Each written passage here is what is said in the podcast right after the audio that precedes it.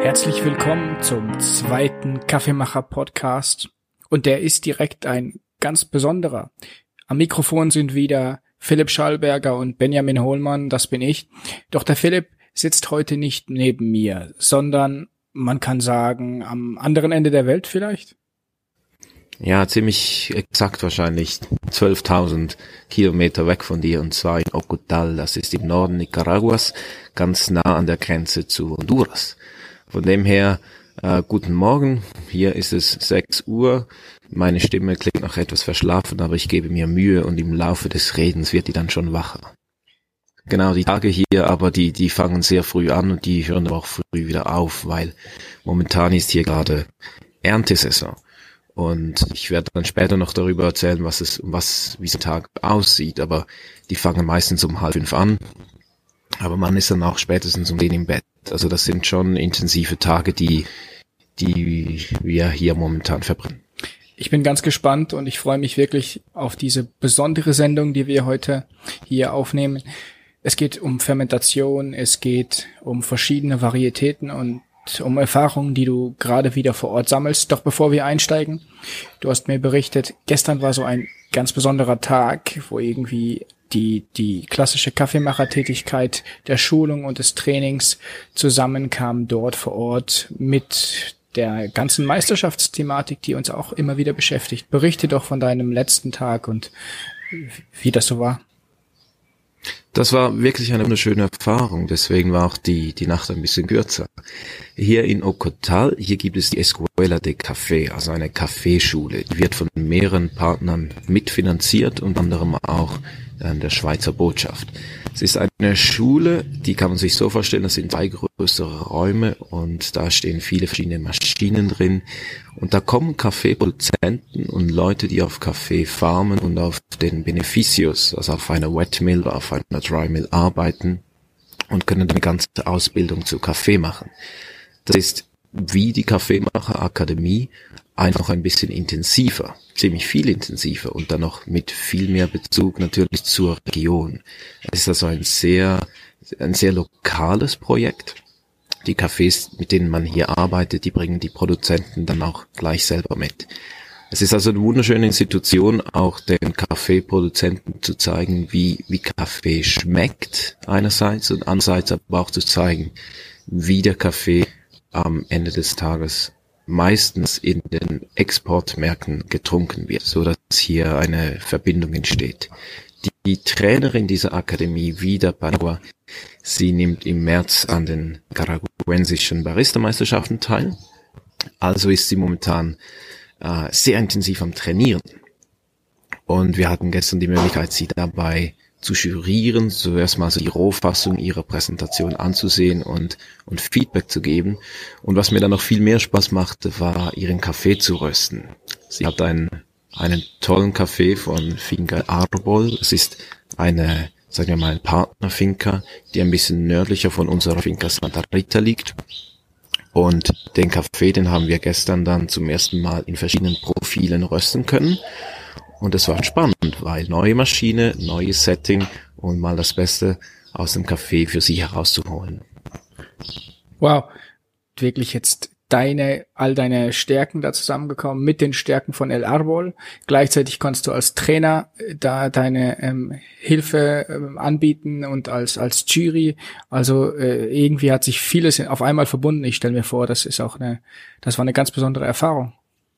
Du, es war wirklich eine sehr, sehr schöne Erfahrung. Das andere ist auch, dass, dass ich da gar nicht alleine war, sondern da war auch der Tim, Tim Willems, der ist unser Quality Manager auf Santa Rita.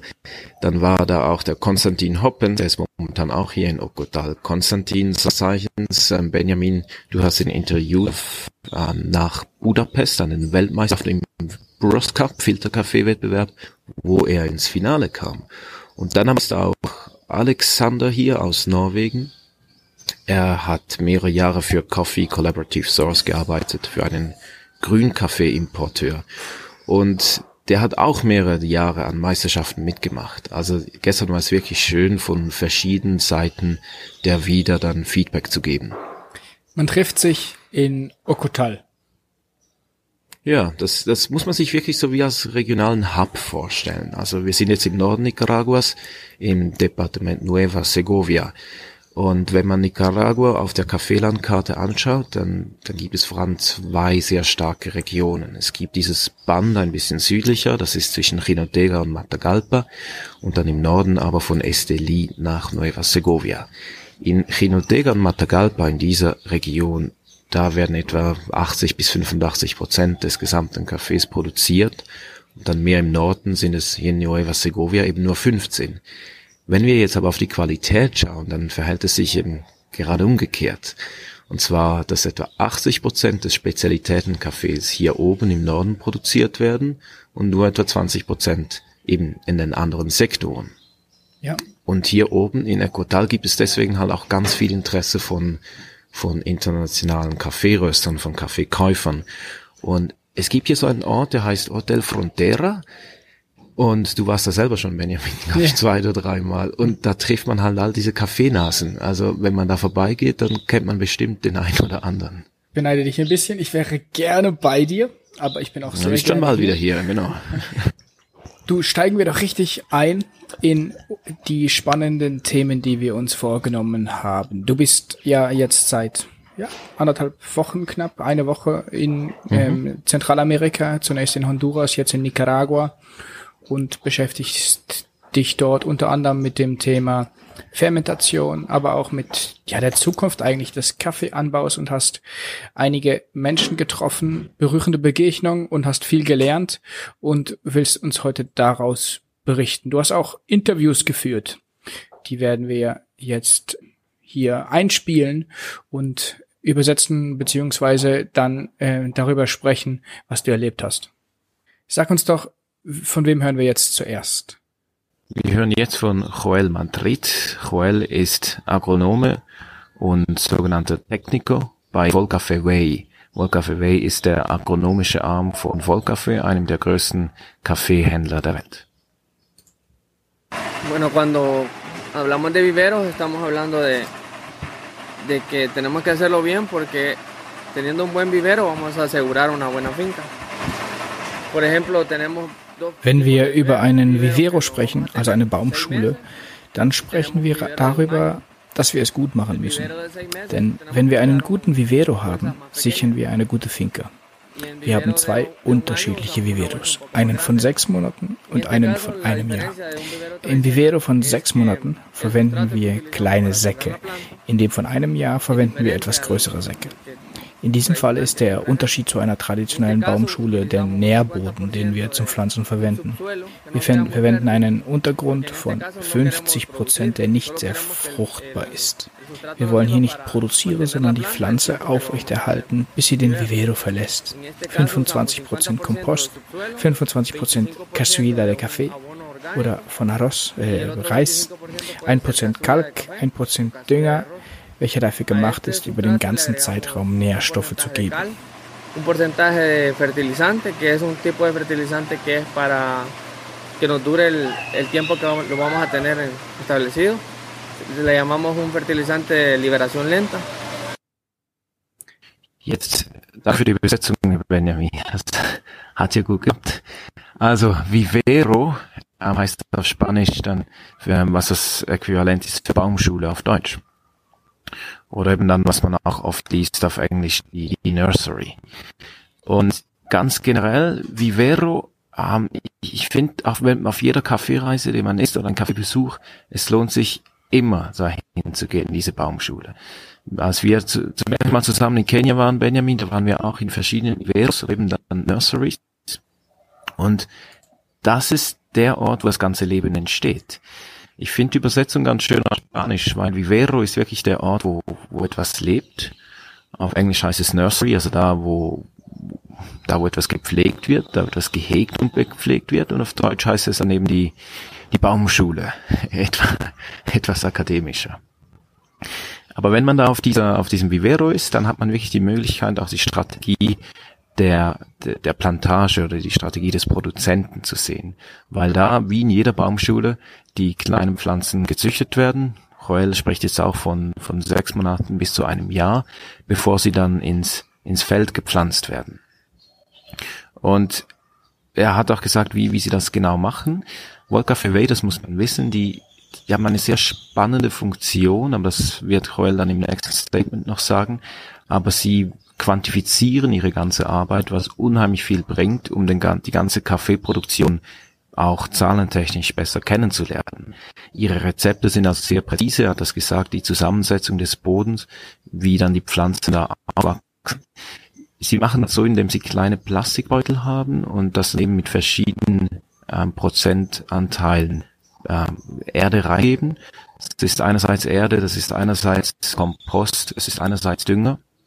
Als Kompost dient aber auch Gascara, also wenn die, die Kaffeepulpe, wenn die getrocknet wird, nach ziemlich genau sechs Monaten, dann ist die, fühlt sie sich an wie Erde. Es riecht nicht mehr nach Zucker, es riecht nicht mehr fermentiert nach Pulpe, sondern es ist wirklich Erde.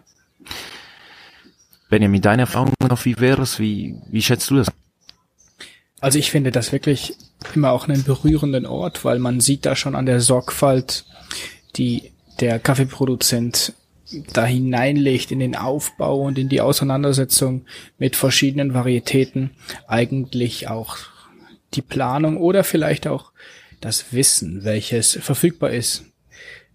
Es werden, es werden ja Weichen gestellt und ähm, das, das drückt sich eigentlich sehr schön aus in dem Statement auch von Joel und es zieht sich rund um die Welt. Also das haben wir so an verschiedenen Orten erlebt und gleichzeitig an manchen Orten eben auch äh, mussten wir, durften wir erleben, dass da weniger Sorgfalt, aber leider auch weniger Wissen vor Ort war. Und, und man muss sich das ja so vorstellen. Man beginnt mit dieser Pflanze und zieht die dann auf. Es dauert drei, vier Jahre, bis sie dann eine Größe hat, wo zum ersten Mal Kaffeekirschen wachsen und dann auch eine Ernte erbringen. Und äh, da, da, da wird eigentlich schon deutlich, ja, dass Landwirtschaft im Allgemeinen, aber Kaffee im Besonderen etwas ist, eine, eine langfristige Angelegenheit. Mhm. Und gerade wenn wir dann darüber sprechen, über Krankheitsresistenzen, aber auch potenziellen Ertrag, dann äh, heute bauen wir als mit Unternehmen manchmal Webseiten in wenigen Tagen ähm, oder Wochen oder schaffen neue Produkte und die starten dann ganz schnell und sind dann verfügbar. Aber Landwirtschaft ist und bleibt ein langfristiges Projekt und das ist spannend, oder? Ja, und das ist auch gerade sehr aktuell hier bei Santa Rita, bei unserer eigenen Finca, weil die Saison wird dann wahrscheinlich Ende März, jetzt es aussieht, vor, vorbei sein und geht es dann aber schon an, an die Boda, also da wird dann zurückgeschnitten und wir werden aber auch für Lot, wir haben sechs Mal Lots, wenn wir renovieren und jetzt steht die große Diskussion an, wie wir das machen. Man nehme an, wir werden ein Lot pro Jahr renovieren und wir haben sechs. Dann renovieren heißt dann wirklich also alles flach schneiden und dann neu pflanzen. Und wie Benjamin sagt, wenn es dann drei Jahre geht, bis die Pflanzen erst wieder kommen, dann gießt es erst in drei bis vier Jahren, bis da geerntet werden kann. Und wenn wir jetzt angenommen jedes Jahr ein Lot machen, so produzieren wir in drei Jahren nur halb so viel wie dieses Jahr. Das sind also am Schluss auch ganz pragmatische und ökonomische Überlegungen, was ich wie pflanzen möchte. Ja. Deswegen, also wenn man auf so einer Farm ist, ich finde es fast interessanter noch, in den Vivero zu gehen und da die Strategie ablesen zu können. Da es aber wirklich sehr komplex ist und, und wir auch zusammen hier ganz unterschiedliche Erfahrungen gefunden oder erlebt haben. Jetzt die, das nächste Statement von Joel zielt in diese Richtung, wie man das eigentlich überliefern kann, wie man die Produzenten dazu bringen kann, das wirklich als langfristiges Investment anzusehen. En la, la finca modelo el objetivo es de das Ziel der Finca Modello ist es, den Produktores zu zeigen, dass die Modelle von Wollkaffee funktionieren. Wir sind hier in einer Zone, wo man seit weit über 50 Jahren Kaffee produziert. Es ist nicht einfach, zu einem Produzenten zu gehen und zu sagen, mach es so, mach es auf diese Art und Weise, das wird funktionieren. Sie haben es ihr ganzes Leben auf ihre Art gemacht und sagen, dass es so richtig ist.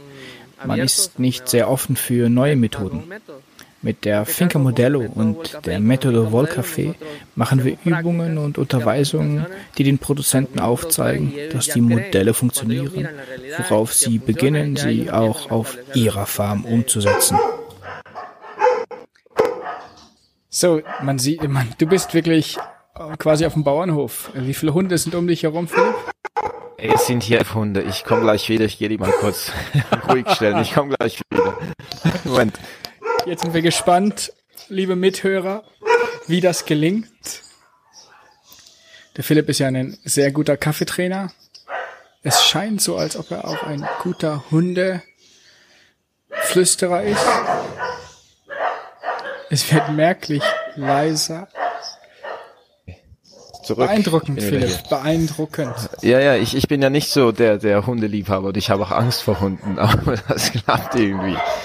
Wenn ich möchte, dann klappt's. Finca Modello, eben die, die auf Englisch dann die Trial Farm oder eben die Demonstrationsfarm oder Modellfarm. Das ist eines der sinnvollen, sinnvollsten Instrumente, würde ich mal sagen, um wirklich diese Skalierbarkeit von Wissen aufzuzeigen.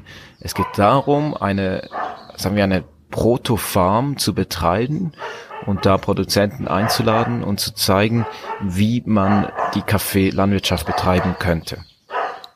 Natürlich gibt es hier verschiedene Ansätze, aber die, der Ansatz von Volker Frey ist jetzt hier auf wenig Raum langfristig viel Kaffee zu produzieren. Und die haben da ganz bestimmte Maßnahmen. Also sie, sie reden von bestimmten, einer bestimmten Anzahl Pflanzen. Das heißt zum Beispiel 2500 Pflanzen pro Manzana. Das ist für sie die, die Standardgröße. Eine Manzana ist 0,7 Hektar. Und das kriegen sie hin, wenn sie zwischen den Reihen, also zwischen den Längsreihen, nur drei Meter Abstand haben und zwischen den Pflanzen 0,6 Meter. So, und jetzt kann man das ausrechnen und dann kommt man eben auf diese 2500 Pflanzen. Ja. 2500 Pflanzen? Das finde ich jetzt sehr spannend. Du sagst einerseits möglichst viel produzieren, andererseits 2500 Pflanzen hört sich jetzt für mich, der auch schon andere Zahlen gehört hat, gar nicht so viel an, sondern das ist sogar eine Zahl, die habe ich gehört, die wurde genannt, wenn es darum ging, auf ökologische oder, oder nachhaltige Art und Weise Kaffee anzubauen, also eigentlich eine, eine schonende Art des Anbaus welche den Boden nicht so sehr auslaugt. Dann ist 2500 2000 ähm, Bäume eine, eine Zahl, die ich schon gehört habe. Kannst du das bestätigen oder äh, wie würdest du das ins Verhältnis setzen? Das ist eben genau das, das absolut spannende. Volcafé, das ist einer der größten Grünkaffee-Exporteure der Welt und die arbeiten natürlich mit strikten agronomischen Methoden.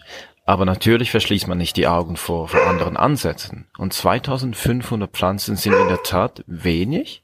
Im Vergleich, was wir momentan auf Santa Rita haben, da haben wir mehr als viereinhalbtausend Pflanzen. Also das ist da ein Wald, deswegen muss da auch unbedingt gerodet werden. Jetzt aber bei diesen 2500 Pflanzen, da hat man einerseits viel mehr Übersicht. Man, man sieht die Pflanze besser, man kann um die Pflanze herumgehen. Die Pflanze selbst hat mehr Licht und mehr Luft. Das heißt, beides Licht, sie wird mehr produzieren und Luft, es wird viel weniger Pilze geben, die sich dann nicht einnisten können, weil es eben schattig oder kühl ist. Das sind all diese Dinge, die da überlegt werden müssen. Und ganz wichtig ist das eben auch der, der betriebswirtschaftliche Faktor, der ganz oft, also eigentlich meistens, wahrscheinlich in 99 Prozent bei Kaffeeproduzenten ausgeblendet wird. Wollcafé Way trainiert da die Bauern, sagt, hey, wenn wir weniger Pflanzen haben, die besser zugänglich sind, dann braucht es auch viel weniger Mano de Obra, also viel, viel weniger Arbeits, in äh, Arbeitsleistung. Ja. Und, und so hat man Zeit, etwas anderes zu tun. Also was Volker Verwey macht, ich bin großer Fan von dem Programm, was sie da tun, ist halt auch wirklich beim ersten Farm Visit, wie sie das nennen, also wenn sie zum ersten Mal so einen Bauern gehen und mit dem zusammenarbeiten, sagen sie einfach mal, okay, sag mir mal, wie groß ist dein Land? Wie viele Pflanzen hast du? Wie viele, wie viel Dünger brauchst du? Wie viel produzierst du? Und sie sammeln einfach mal Daten, aber sie merken ganz schnell, dass die oft die Bauern gar nicht über die Daten verfügen, ja. sondern Kaffee einfach so produziert wird, weil der Kaffee da halt einfach so wächst. Es geht quasi wirklich um Erfassung, man gibt das in eine Matrix ein und äh, dann kann man daraus schon bestimmte Schlüsse wahrscheinlich ziehen. Ich denke, wenn man dann das ins Verhältnis bringt und mal ähm, auch standardisiert oder schaut, wie viele Inputs werden dann pro Baum gegeben und wie viel Ertrag bringt dann jeder Baum, dann ist das schon sehr aufschlussreich. Da, da, da juckt es mich genau, eigentlich, gerade eine Excel-Tabelle zu bauen. Genau, das machen die dann eben. Also die gehen da mit den Pads, ähm, also es ist wirklich höchst modern, die gehen da mit den iPads in, in, in das Feld und sammeln die Daten. Und Volker Fevey Meines Wissens gibt es in 13 verschiedenen Produktionsländern und die haben da ein riesiges Netzwerk von Technikos, also Agronomen und die tauschen sich da wöchentlich aus, sehr intensiv und ich konnte an einem Meeting dabei sein und lernen, wie das funktioniert. Und natürlich ist es so, was in Peru funktioniert, muss nicht in Honduras funktionieren, aber es gibt gewisse Regeln, die einfach universal applizierbar sind, auch bei Kaffee. Und so lernen die Technikers halt ungemein schnell und können so das Wissen dann gleich den Produzenten weitergeben. Und nochmals auf das andere zurückzukommen, es, es gibt nicht diese Grenze zwischen ähm, biologischer Landwirtschaft und, und sagen wir mehr konventioneller Landwirtschaft, die ist nicht so klar schwarz-weiß, wie, wie das oft suggeriert wird. Das, die Grenze ist fließend, auch wenn, wenn gewisse, ähm, sagen wir, Organisationen wie auch Volker Ferrey jetzt eher ein klassisches Verständnis von Agronomie haben, sind sie trotzdem auf Langfristigkeit ausgerichtet. Und zwar ist es ja wichtig auch für den Produzenten und sowieso für alle Rollkaffee, dass sie den Kaffee bekommen und für den Produzenten, dass er länger Kaffee liefern kann. Vielleicht ist das ein schöner Moment. Du hast gerade gesprochen, es ist nicht überall in allen Kaffeeanbauregionen gleich. Es gibt mhm. unterschiedliche mhm Kriterien, Herausforderungen. Es gibt auch unterschiedliche Varietäten. Und auch dazu hast du mit Joel gesprochen. Bueno, en el caso del Empira, eh, ha sido una variedad que se ha cultivado bastante en la zona. Es una variedad Lempira zum Beispiel war eine Varietät, die man in der Region recht viel angebaut hat. Es ist eine Varietät, die nicht besonders klein ist, mittelgroß, könnte man sagen, und unter guten Bedingungen und gutem Boden ist sie recht produktiv. In letzter Zeit hatten wir mit Lempira Probleme mit Krankheiten, zuletzt insbesondere mit der Reuer.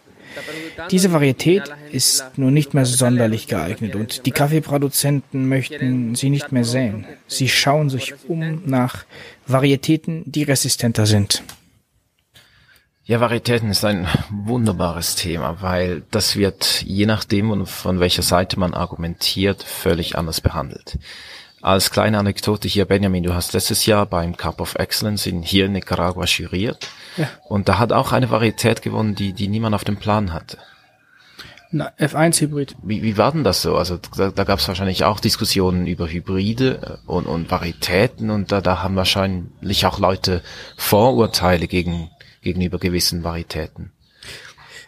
Also wir haben in der Jury uns natürlich damit jetzt gar nicht groß beschäftigt denn für uns stand der Geschmack im Vordergrund. Äh, wir haben schon gewusst, es sind verschiedene Cafés im Feld und man mutmaßt dann, was ist vielleicht dann auch welcher Kaffee, aber äh, Varietäten herauszuschmecken, da müssen die schon sehr, sehr, sehr speziell sein. Das geht natürlich, aber unter dann 50 Kaffees, glaube ich, äh, nein, was hatten wir in der Endrunde? 36 Kaffees ist das sehr, sehr schwer.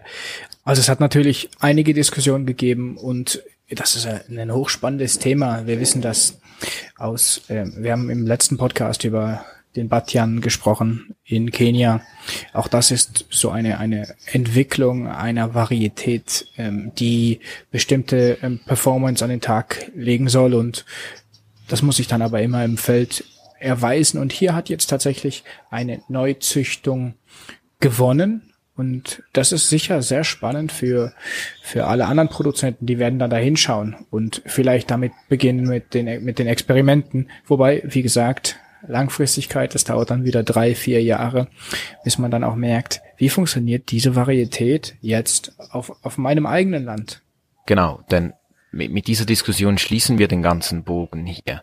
Was, was wir wirklich auch entscheiden müssen, und das ist genau das, was Joel sagt, was sind die Vor- und Nachteile einer Varietät? Weil hier macht man eine langfristige Investition. Und es gibt, auch jetzt in den letzten Tagen habe ich hier verschiedene Varietäten gesehen, wir haben die analysiert. Das ist äh, zum Beispiel Javanica. Das ist eine wunderbare Varietät, die die stammt urs die eine der Vorfahren ist aus Äthiopien und da spürt man dann, dass der Kaffee sehr floral ist. Das Problem ist aber, die sind nicht sehr windresistent. Also das lohnt sich jetzt nicht, diese Pflanze an einer sehr exponierten Stelle zu, zu pflanzen. Andererseits gibt es Varietäten mit kleinen Blättern und die wollen nicht unbedingt in eine sehr schattige Region.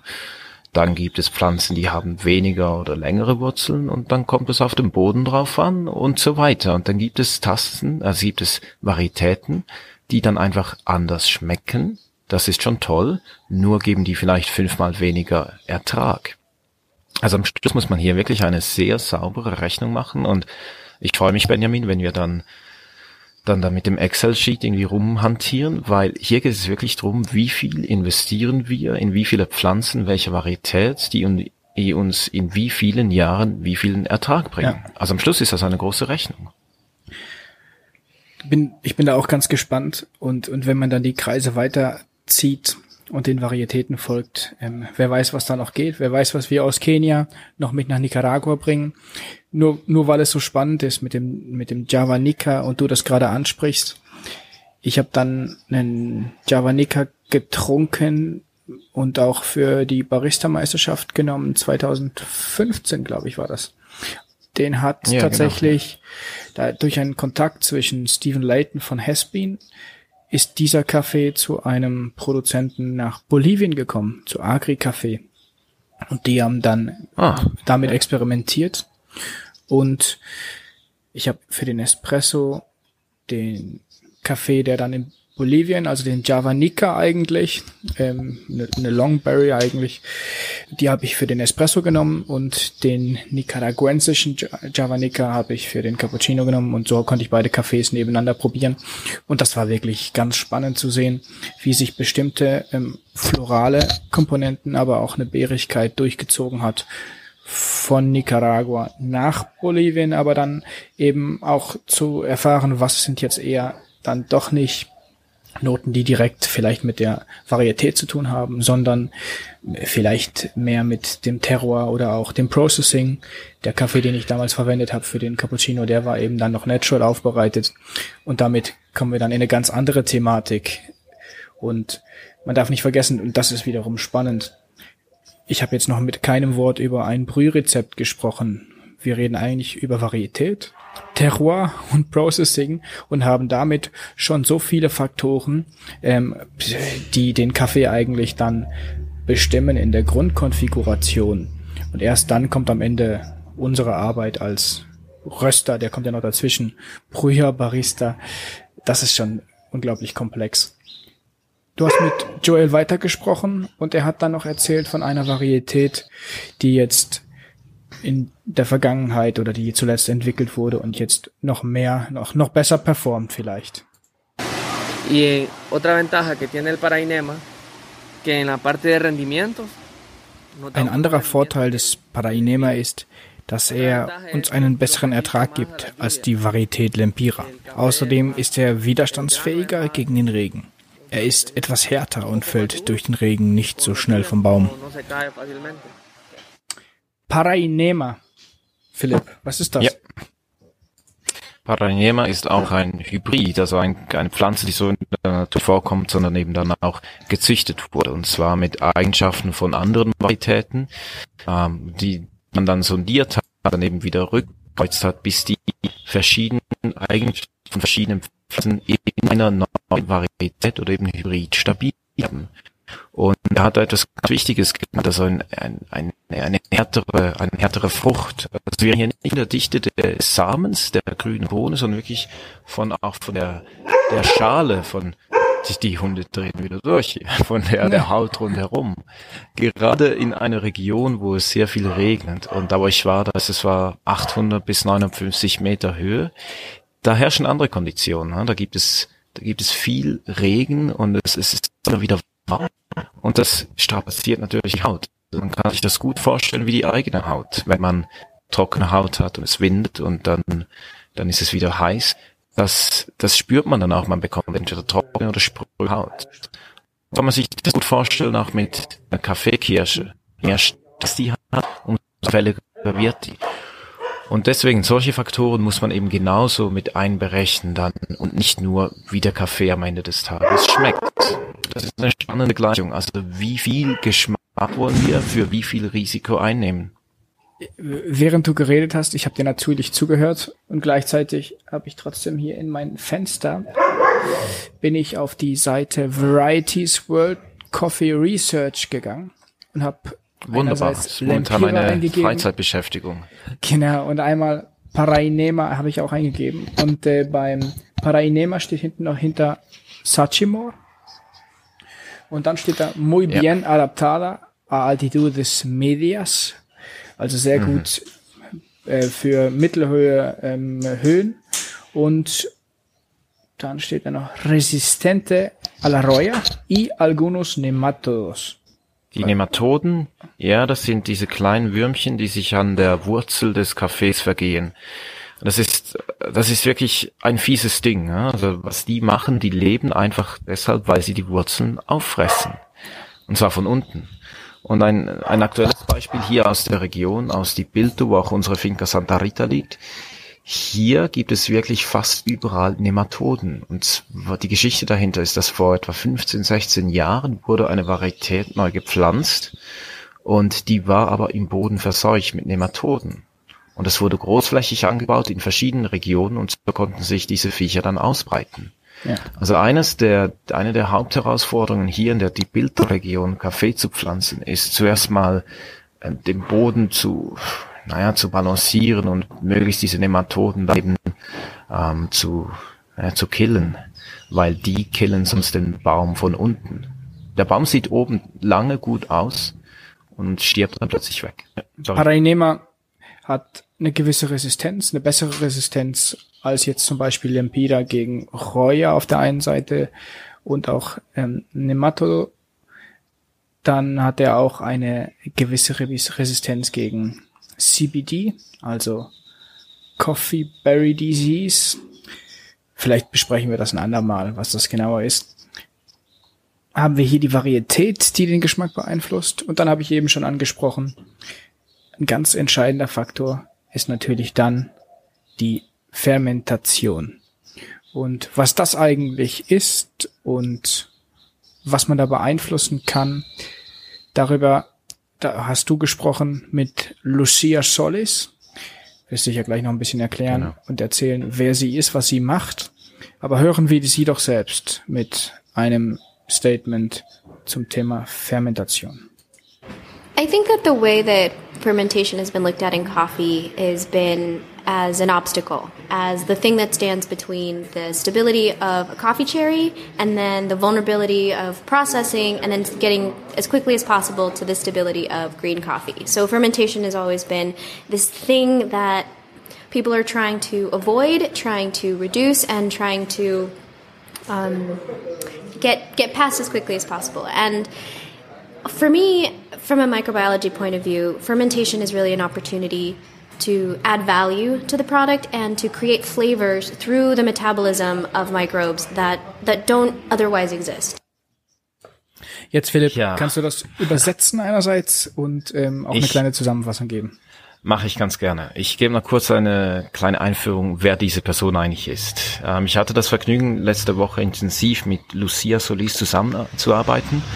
Lucia Solis ist eigentlich studierte Önologin aus den USA. Das, das hört man ganz gut raus.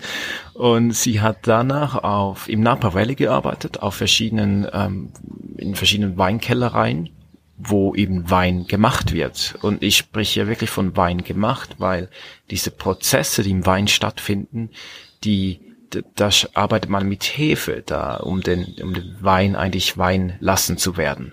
Und sie war da extrem involviert in dem Ganzen, also welche Hefe wird da benutzt, wie steuern wir die Fermentation des Weins, so dass wir den angestrebten Geschmack bekommen. Sie wurde dann, aber sie hatte das Angebot für eine gewisse Firma nach Mexiko zu gehen und da weiterzuarbeiten und kam dann aber langsam in den Café rein. Sie ist ursprünglich aus Guatemala, hat eine spannende Geschichte und hat eigentlich diese Kaffeeverbundenheit und fing dann an, ihr Weinwissen, das sie sich erarbeitet hat, eben auf Kaffee anzuwenden. Und jetzt ist sie seit mittlerweile dreieinhalb Jahren unterwegs als Consultant und versucht eben genau da zu helfen, um diesen Fermentationsprozess anders anzusehen, und zwar als Möglichkeit, Geschmäcker zu schaffen. Was sie nämlich am Anfang sagt, ist, dass oft Fermentation als, als, als Hürde angesehen wird, die man möglichst schnell überwinden möchte. Möglichst schnell von der Kirsche in der frischen Form zum, zur getrockneten Bohne kommen möchte. Und das ist wirklich so. Also vor allem, das habe ich auch gesehen auf größeren Farmen, da ist Fermentation wenig Thema, aber auch in Sachen der Effizienz. Aber es geht darum, dass man Fermentation oft als Risikofaktor versteht und nicht wirklich als ein Element, das eben den Geschmack positiv, sondern meistens negativ beeinflussen kann. Das heißt, mit anderen Worten, irgendwie müssen wir in der klassischen Überlieferung das Fruchtfleisch auf dem Weg zum Röster wegkriegen und den Kaffee noch äh, trocknen. Und äh, je besser, je schneller, äh, desto besser. Aber es geht eigentlich wenig in der, in der klassischen Anwendung darum, über Geschmack an der Stelle zu sprechen, sondern ähm, das ist ein zielführender Prozess lange gewesen. Kann man das so zusammenfassen? Ich glaube, das kann man so zusammenfassen. Man kann es sogar noch etwas ähm, überstilisieren. Man kann auch sagen, hey, das ist eigentlich eine ganze Diskussion. Also was sie möchte, wir hatten da abendfüllende Diskussion. Es geht hier um eine ganze Philosophie, das, die, das ganze Thema anders anzugehen. Und nicht nur als mechanischen Prozess zu sehen, sondern wirklich halt auch dahinter zu sehen, wenn jemand keine Möglichkeit hat, Geschmack zu beeinflussen, wie es momentan oft der Fall ist, ja, dann kommt man eigentlich auch nie aus dieser, sagen wir, aus diesem Kreis raus und könnte am Schluss als Produzent andere, anderen Preis für seinen Kaffee erreichen, weil der Kaffee irgendwo gefangen bleibt.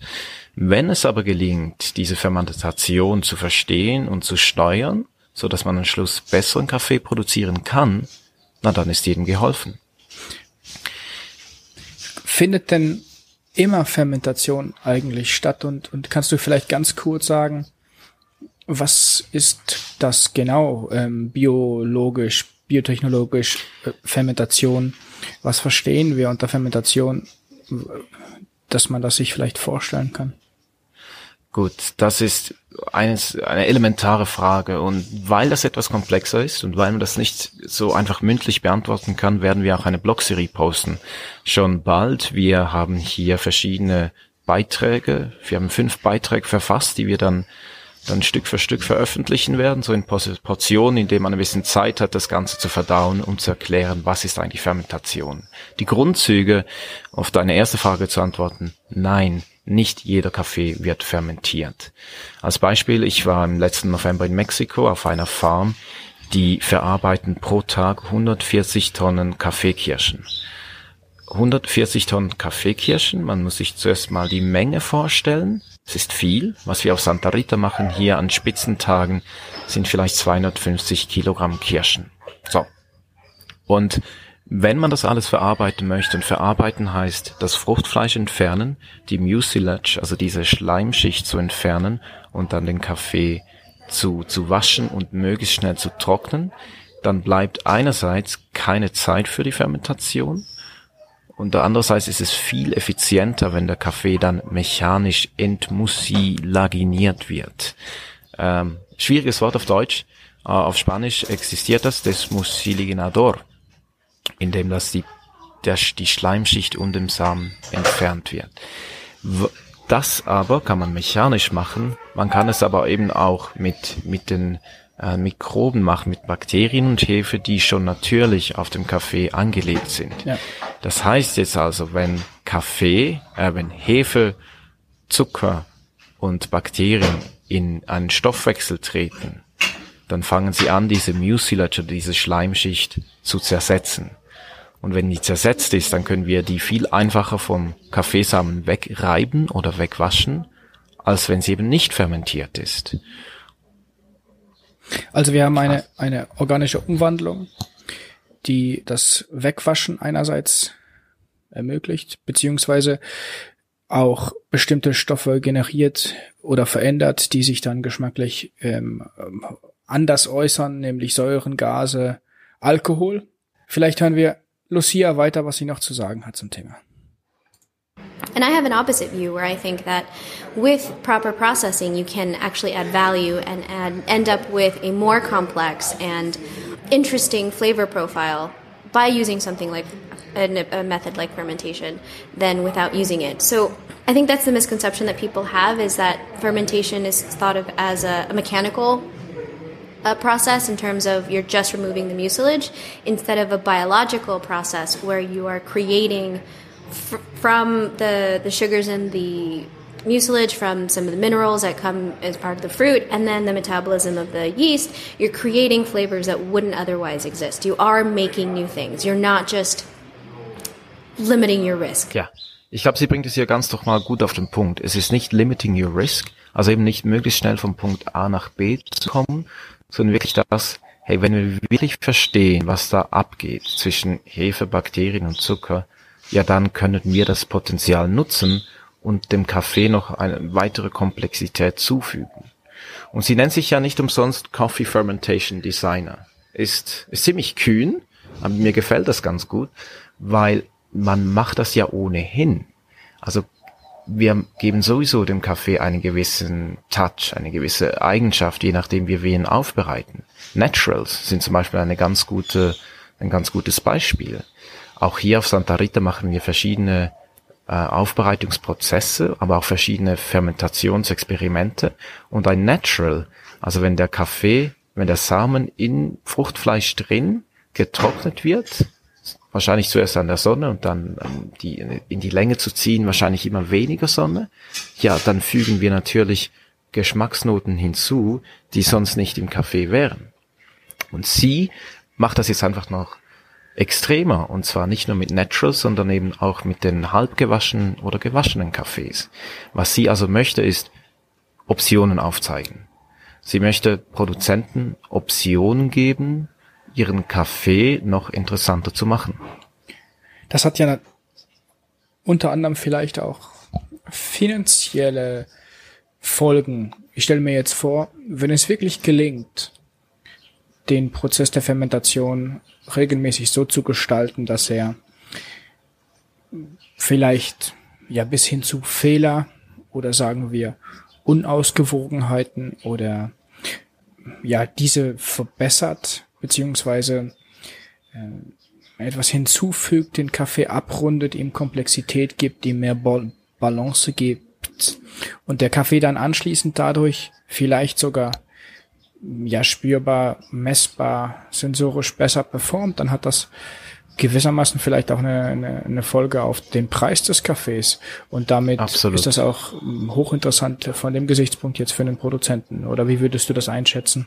Äh, es ist genauso, Benjamin. Es ist genauso. Und, und oft wird halt eben dieses Thema sagen wir mal, etwas dogmatischer geführt. Und dazu dann kommt im Blogpost noch viel mehr. Aber grundsätzlich ist es genauso, wenn wir es schaffen, den Kaffee durch eine gesteuerte Fermentation besser zu machen, ja, dann können alle glücklich sein und vor allem der Produzent.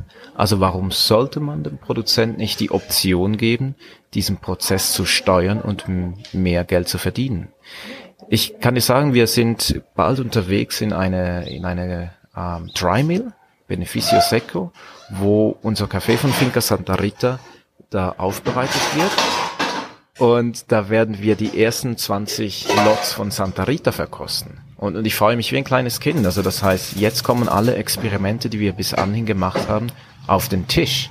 Es werden 20 verschiedene Cafés sein, nebeneinander, mit allen Daten der, der Experimente, die die Tim für uns gemacht hat. Und dann werden wir genau sehen, welchen Einfluss die Fermentation auf den Kaffee hat. Eines der spannendsten Experimente war, und daran kannst du dich erinnern, das war ganz Anfangssaison. Und da Anfangssaison ist, ist die, die Uniformität der Kirsche nicht gewährleistet. Da haben wir Reife, Halbreife, Unterreife. Die müssen aber auch gepflückt werden, damit der, der restliche Kaffee besser gedeihen kann.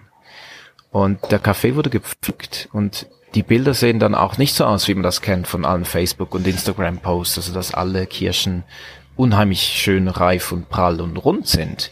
Im Gegenteil, das sieht aus wie ein bunter Mix, eher wie so ein Rorschach-Test, ja, so ganz verschiedene Farben.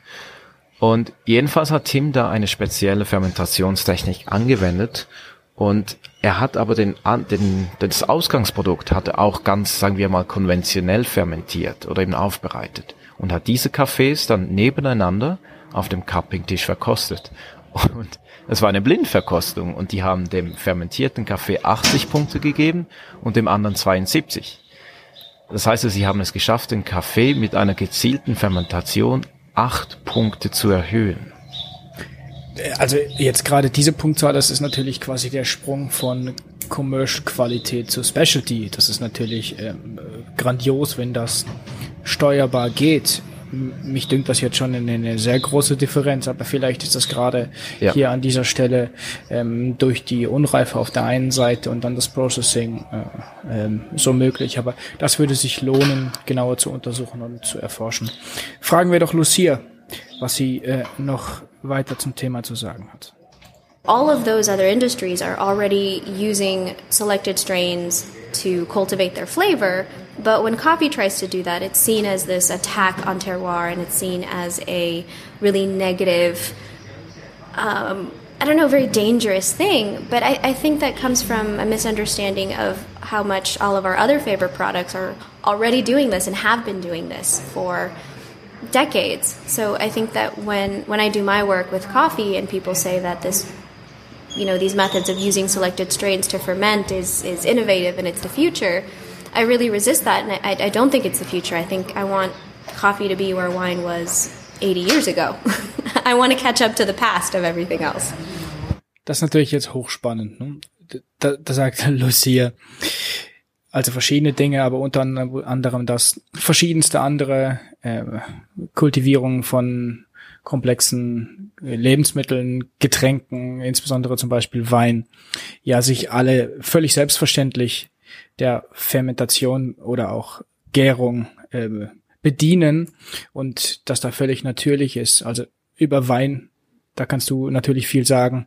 Du bist ja selber eine, ein, ein, ein, wie kann man sagen, in einer Ein Weinfamilie groß geworden. ja, genau. Ähm, Wein hätten wir ja gar nicht ohne Gärung. Ähm, ja, richtig, genau. Und Kaffee haben wir auch ohne. Aber greift das doch auf, was Lucia da sagt. Das ist wirklich ein super spannendes Thema, weil hier, wie ich zu Beginn gesagt habe, hier geht es auch darum, dass wir unseren Horizont erweitern oder dass wir wirklich offen sind für eine Diskussion. Und wie Lucia sagt, es ist selbstverständlich, und das hast du eben gerade auch gesagt, Wein, Bier, Salami, Oliven, Käse. Ja? Also wir sind immer noch in der Schweiz und ein Gruyère, der schmeckt dann halt immer wie ein Gruyère, weil da immer dieselben Bakterien benutzt werden. Die werden isoliert. Und da fragt man sich dann auch nicht. Und man würde da nicht jemandem vorschreiben, du nimm doch mal andere Bakterien. Sondern freut sich, wenn der Gruyère dann einfach immer gleich schmeckt. Nur ist es so, dass beim Kaffee, da stößt jetzt auch Lucia immer wieder auf Granit. Oder vor allem, wenn sie dann eben das publiziert, was sie tut, wenn sie ihre Arbeit kommuniziert, dass sie da ganz viele, sehr viele negative Kommentare bekommt. Und dann aber auch solche Kommentare, ja, sie, was sie hier macht, ist eigentlich, sie nimmt die Eigenschaften des Kaffees weg. Und sie antwortet natürlich dann, dann sinngemäß, naja, wenn die Eigenschaften defekte Kaffees sind, wo soll dann die Reise hingehen? also ich glaube, ich glaube, hier ist man wirklich noch ganz am Anfang einer Diskussion, sich einfach auch von, von, von diesen Konzepten oder von diesen gefühlten Wahrheiten loszulösen. Und zwar, dass Kaffee ähm, noch mehr sein kann. Und wenn in anderen Industrien, die wir alle schätzen, also wenn wir alle Genussmenschen sind und das andere schätzen, ja, warum sollten wir bei Kaffee nicht Technologie anwenden, die seit Jahrhunderten existiert? Klingt mehr als und, logisch. Und eigentlich ist es logisch. Ja, klingt, ja? Äh, ist, äh, Nur ist es. Was heißt eigentlich? Es ist logisch. Ja. Jetzt bist du noch in Nicaragua noch äh, gar nicht mehr lange. Wir sehen uns bald schon wieder hier in der Kaffeeakademie. Du hast mir versprochen, du hast in deinem Hinreisegepäck nur Geschenke mitgenommen, damit du auf dem Rückweg alle Samples mitbringen kannst äh, und ich dann auch nachvollziehen kann, was ihr da gemacht habt mit Fermentation und ohne. Was kommt jetzt noch auf der Reise? Was steht noch an? Und äh, was sind die Pläne, die jetzt dann in Nicaragua ähm, auf der Finca Santa Rita noch passieren? Gut, heute wird, gibt es, heute ist eigentlich der letzte Tag oder zweitletzte Tag. Der wird nochmals intensiv.